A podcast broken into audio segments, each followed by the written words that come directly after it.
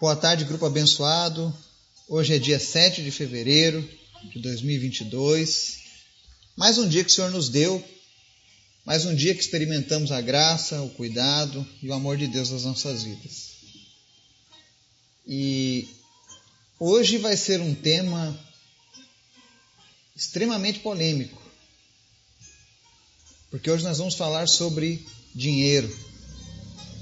E eu sei o quanto esse assunto causa divisões, até mesmo nas igrejas do Senhor, entre o povo de Deus.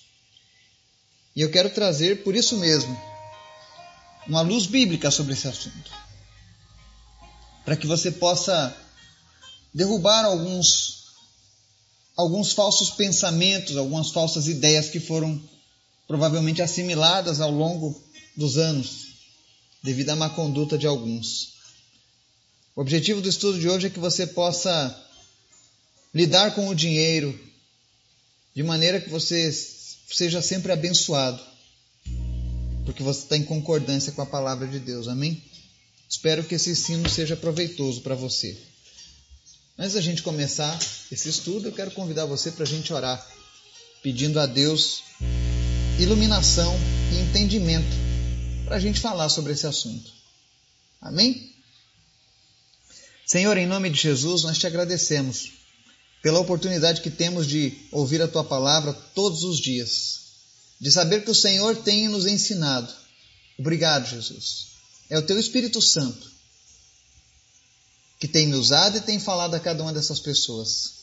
Todo o mérito é teu, Senhor. E é por isso que nós te agradecemos, Jesus. Te agradeço por cada vida que nos ouve, que nos segue, que nos acompanha, que participa deste grupo, por cada pessoa que a cada dia tem se entregado mais e mais à tua palavra e à tua vontade. Obrigado, Jesus, por esse privilégio de participar da tua grande obra. Continua abençoando as pessoas do nosso grupo, com seus respectivos familiares. Em especial, meu Deus, traz cura para os enfermos, não importa a doença, seja um câncer, seja uma diabetes, seja um Covid. O Senhor é o Deus que cura. Te apresento os nossos familiares que estão com Covid. Oramos para que o Teu Espírito Santo fortaleça o sistema imunológico deles e eles possam vencer essa doença em nome de Jesus. Também te pedimos, Pai, que o Teu Espírito Santo venha nos dar um espírito de liberalidade sobre os nossos bens, sobre as nossas finanças, que nós venhamos a compreender de fato como funciona as ofertas no teu reino, Pai. Que nós não sejamos gananciosos, sovinas, mas que tenhamos liberalidade em ajudar o próximo. Por isso eu te peço, Senhor, em nome de Jesus, tira mamão do altar hoje e coloca a verdade da tua palavra nos nossos corações. É o que nós clamamos em nome de Jesus. Amém. Estudo de hoje, 2 Coríntios, capítulo 9. É o chamado à generosidade. Nós vamos ver hoje Paulo falando sobre dinheiro com a igreja de Corinto e também conosco. Vamos lá, a leitura diz o seguinte, verso 1. Agora, irmãos, queremos que vocês tomem conhecimento da graça que Deus concedeu às igrejas da Macedônia no meio da mais severa tribulação, a grande alegria e a extrema pobreza deles transbordaram em rica generosidade. Pois dou testemunho de que eles deram tudo quanto podiam, e até além do que podiam, por iniciativa própria. Eles nos suplicaram insistentemente o privilégio de participar da assistência aos santos. E não somente fizeram o que esperávamos, mas entregaram-se primeiramente a si mesmos ao Senhor, e depois a nós pela vontade de Deus Assim recomendamos a Tito que, assim como ele já havia começado, também completasse esse ato de graça da parte de vocês. Todavia, assim como vocês se destacam em tudo, na fé, na palavra, no conhecimento, na dedicação completa e no amor que vocês têm por nós, destaquem-se também neste privilégio de contribuir. Não estou dando uma ordem, mas quero verificar a sinceridade do amor de vocês, comparando com a dedicação dos outros.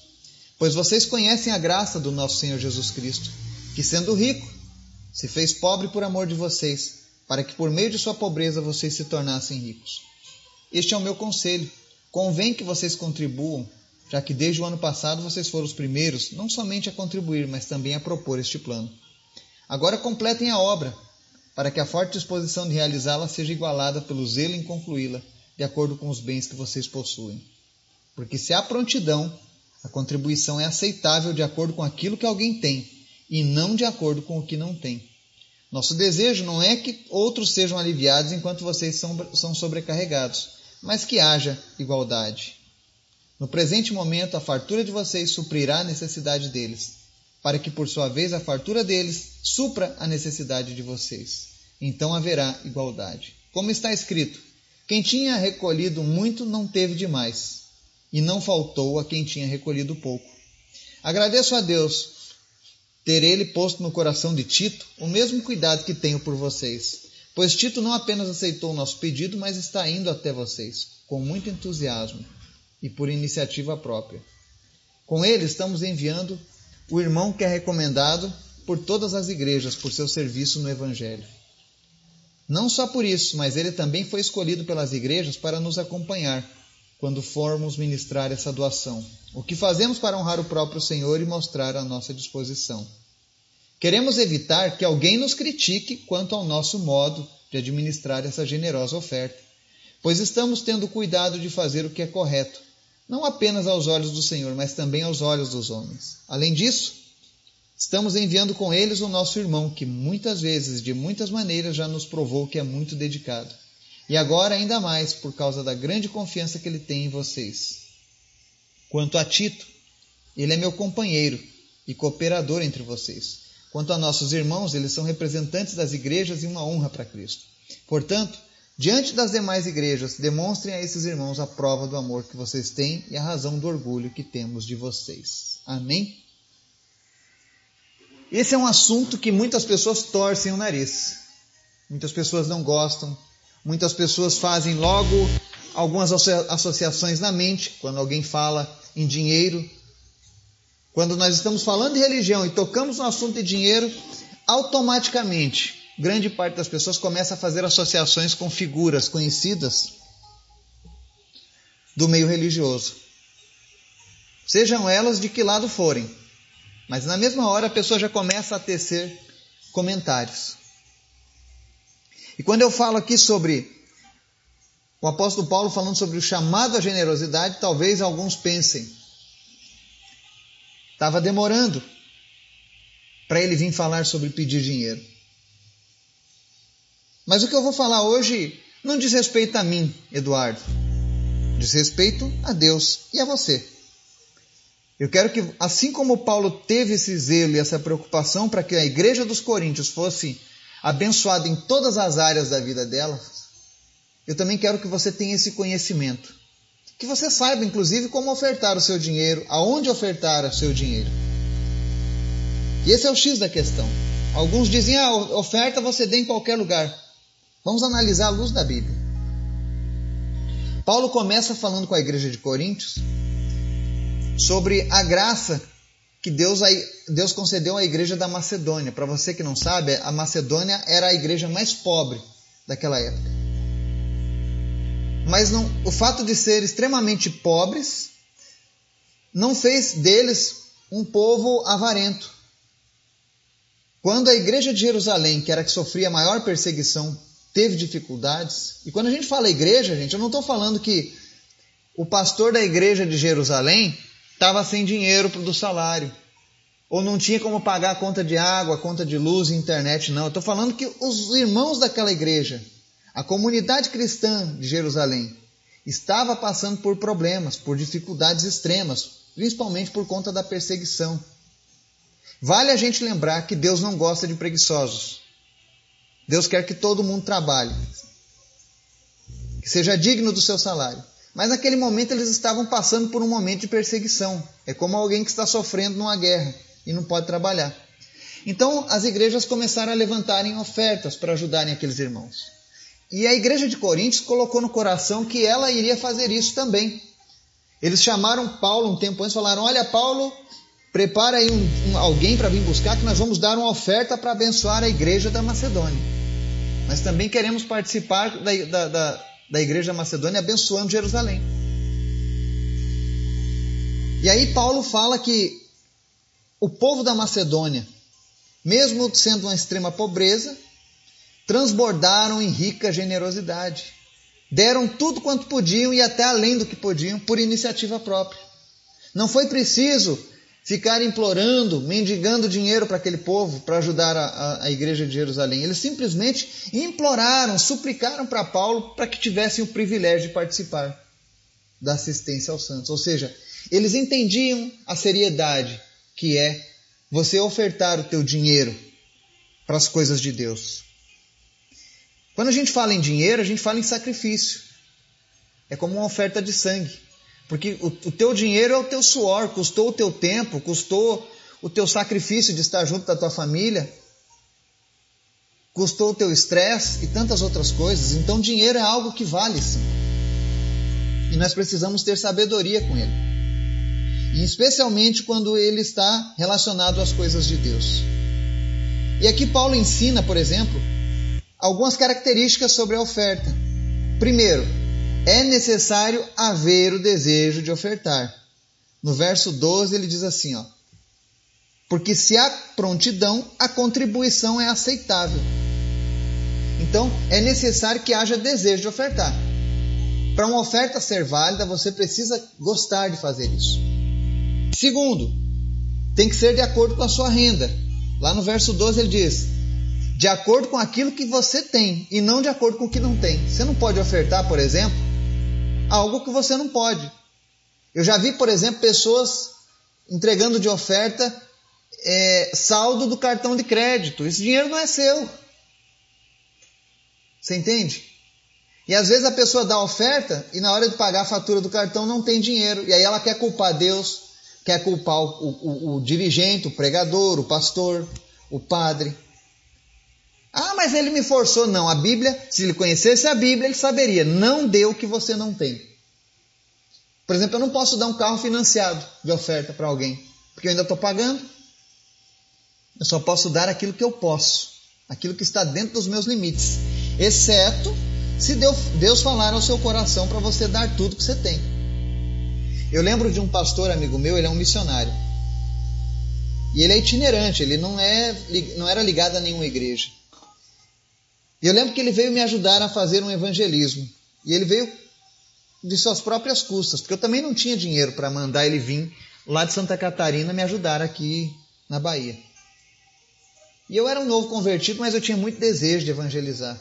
E eu fiz a primeira evangelização aqui da cidade, a primeira cruzada evangelística, fiz num coreto, em frente à Igreja Católica. Inclusive, o padre tentou de todo jeito proibir a realização desse evento, apesar de pequeno.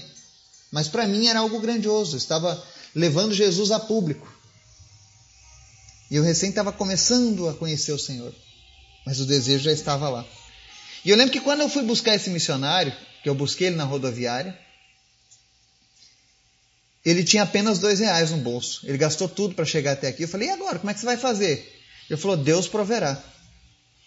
E ele tinha uma facilidade muito grande de ser abençoado. As pessoas quando conheciam ele, eu acredito que faziam como a igreja da Macedônia com Paulo. As pessoas sentiam vontade de, de, de, de, ofertar na vida dele porque viam que ele estava dando frutos. E isso foi algo que sempre me marcou, essa facilidade de ser abençoado que ele tinha. Porque ele era um homem sério, comprometido com a palavra de Deus. E eu lembro que com poucos dias, eu lembro que ele falou que precisava de um notebook. E um dia nós fomos numa igreja para fazer um trabalho, um culto. E no final do culto, uma pessoa falou: Olha, eu quero doar um notebook para você. Só Deus sabia daquele pedido. Ele estava com poucas roupas. Teve um irmão que doou ternos.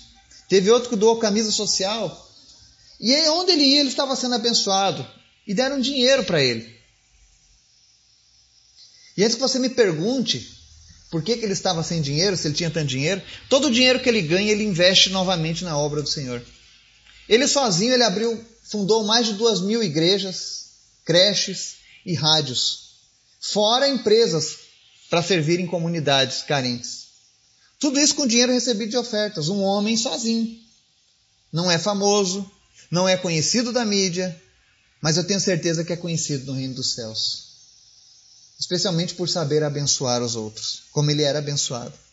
E aí, com poucos dias, aquele homem estava cheio de dinheiro de novo. E eu lembro que nós fomos num culto e ele pregou sobre ofertar com generosidade. E ele carregava sempre o dinheiro dele com ele. E eu lembro que quando ele falou sobre isso, ele disse que o Espírito Santo falou a ele: entregue tudo que você tem. Você não precisa de tanto dinheiro. E ele foi lá e deu uma oferta generosa para aquela igreja. E eu era testemunha, porque eu era o auxiliar dele, eu estava junto. Eu falei, rapaz, você entregou tudo que você tinha e você está a poucos dias de voltar para para tua terra e fazer o trabalho, ele falou: não tem problema, Deus vai prover. Foi ele que mandou eu dar, é ele quem vai me providenciar. Eu tento com que viajar é o suficiente. E aquilo marcou muito a minha vida, a facilidade de abençoar.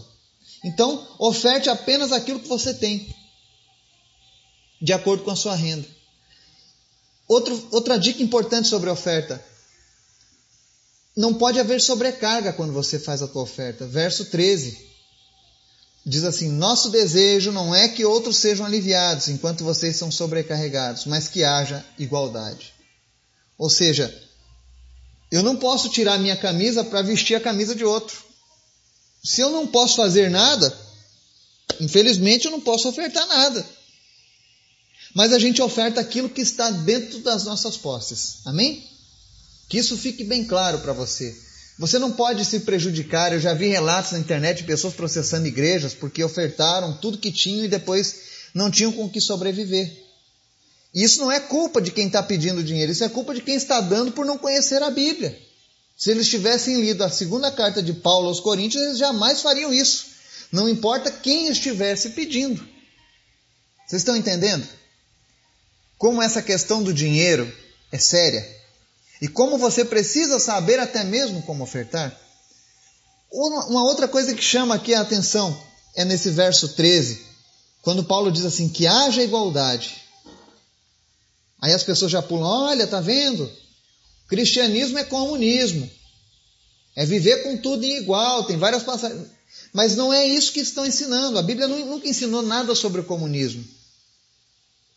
A Bíblia não fala sobre igualdade de bens materiais. Ela fala sobre nunca deixar os teus irmãos em Cristo passarem necessidade. Quando você puder abençoar, abençoe o teu irmão. E a Bíblia ela dá uma ordem, nós já falamos sobre isso. Primeiro abençoa os de casa, os teus irmãos em Cristo. Depois os de fora. Você entende? E isso não é ser egoísta, é você administrar os teus recursos. Porque às vezes a pessoa tem o seu irmão em Cristo, está lá com dificuldade financeira para comprar comida ou um remédio. E aí você vai lá e entrega uma oferta. E eu não estou criticando o Rotary, um Lions, ou uma outra entidade, uma entidade de animais, não importa. Mas às vezes você deixa de abençoar o teu irmão em Cristo para abençoar quem você não conhece e que talvez ainda não tenha um compromisso e ainda a pessoa pode dizer: "Não, mas eu fazendo isso eles vão ter uma chance de conhecer a Jesus". Pode ser, mas faça isso com o que sobra. Abençoe primeiro os domésticos na fé. E isso é viver em igualdade. É eu, sendo um servo de Deus, não deixar que o meu irmão também passe por uma necessidade. E essa oferta da necessidade é, é como Paulo está dizendo aqui. Era um caso extremo em Jerusalém, então era necessária essa oferta. Você também não tem a obrigação de sustentar alguém que não quer trabalhar. Alguém que não, que não se dispõe, por exemplo, ela tem, às vezes a pessoa tem direito a um medicamento grátis na rede pública, mas ela não se dispõe a sair de casa para ir buscar, porque ela está acostumada a receber de mãos beijadas. Não é isso que Paulo está ensinando. Tampouco Paulo está dizendo, olha, você que é rico, sustente os pobres da tua comunidade, da tua congregação. Não. Porque se você olhar na história, o povo de Deus sempre teve homens ricos e homens pobres. E eles viviam bem com isso, sem problema nenhum. Não existia essa guerra entre as classes dentro do reino de Deus, dentro do povo de Deus. Então, essa igualdade que Paulo está ensinando aqui é a igualdade de não me sobrecarregar para aliviar os outros, entende? E de não deixar os outros passando necessidade quando eu tenho fartura, ou quando eu posso deixar emprestar um pouco do que eu tenho para ajudar o meu, o meu próximo, tá? Agora, o resumo de tudo isso que nós fazemos essa leitura você vê que Paulo, por exemplo, ele leva irmãos de outras igrejas como representantes dessa, dessa grande oferta que seria colhida lá em, em Coríntio. Por que isso? Porque ele queria mostrar que esse dinheiro não ia para o bolso dele, não ia para a conta bancária dele. E também que ele não ia comprar um jatinho ou um país. Entende? Esse dinheiro era para ajudar os necessitados. Eu vi recentemente uma denominação famosa, uma das mais antigas do mundo. Eles compraram a ilha no Caribe para que os sacerdotes aposentados ou que estavam sofrendo é, é, alguma acusação de pedofilia, essas coisas, fossem lá descansar nessa ilha paradisíaca do Caribe comprada por eles. Isso não é ajudar os necessitados. Isso não é ajudar os irmãos que estão em, em problemas. Ajudar os irmãos é como Paulo fez lá com Jerusalém. E como aquele dinheiro era grande, sempre precisava ter alguém vistoriando aquele, aqueles valores para saber se realmente iam ser empregados da maneira correta. Paulo está ensinando aqui um princípio que todas as igrejas deveriam cumprir: o princípio da transparência. Por exemplo, eu congrego numa igreja. Todos os dinheiros de dízimos e ofertas, você que é membro da minha igreja, por exemplo, você pode chegar a qualquer momento e pedir o resumo da contabilidade. Eu quero ver aonde o dinheiro foi gasto, aonde esse dinheiro foi investido. E você pode contestar. Você pode se envolver. Por isso que é bom que você, que é cristão, crente, Faça parte da igreja, da sua comunidade local. Seja membro, porque aí você também pode ajudar a administrar essa igreja.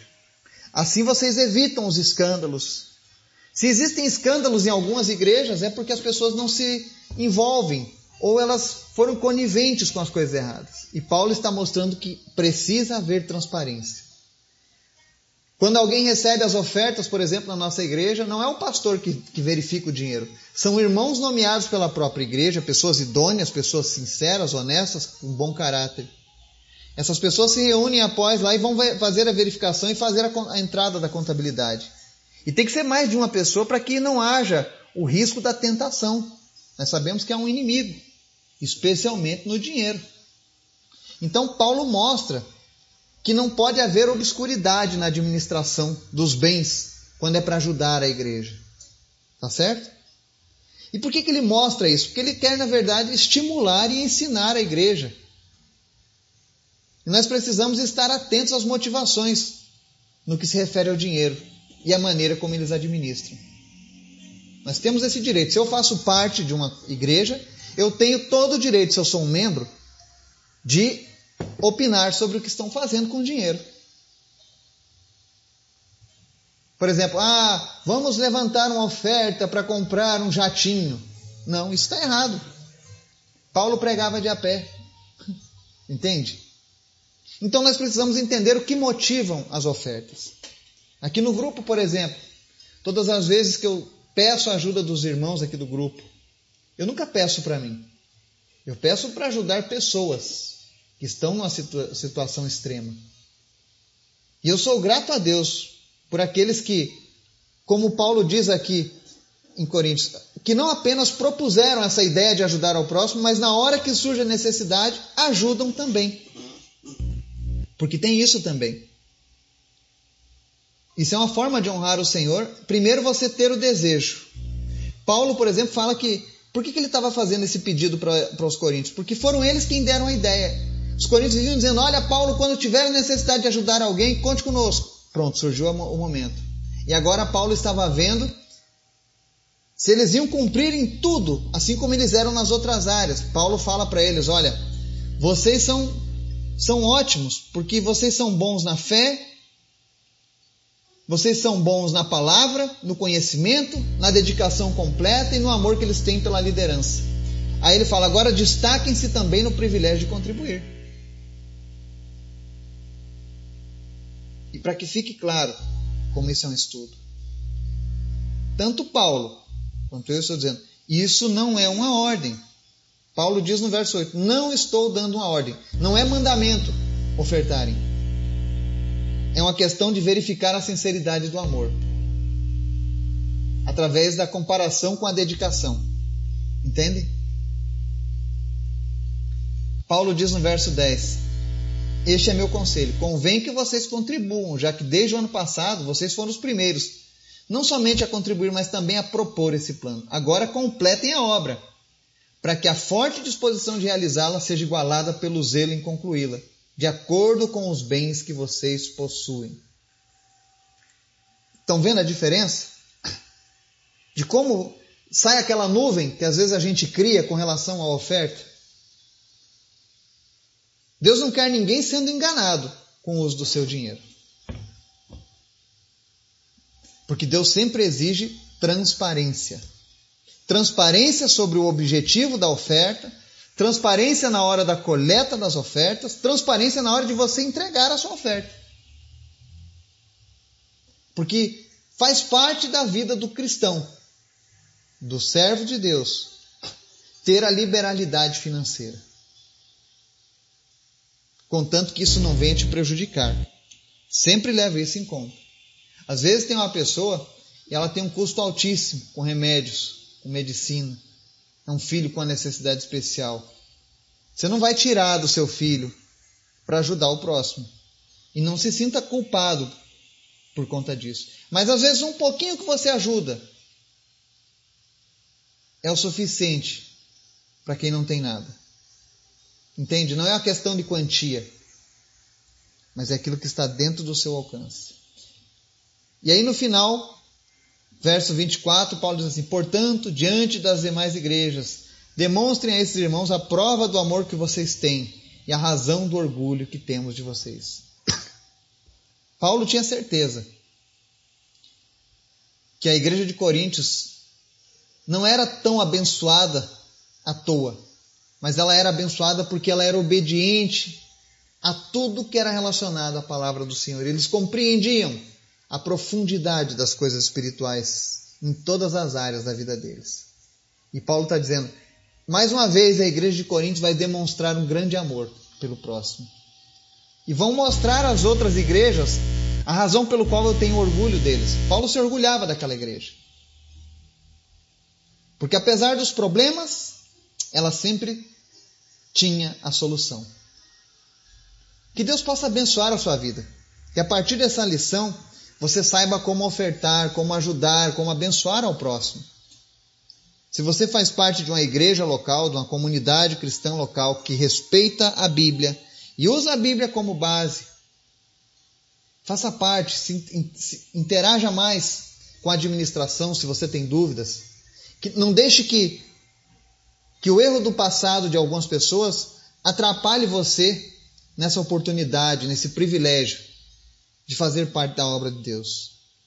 Que Deus abençoe cada um de nós. Em nome de Jesus. Amém.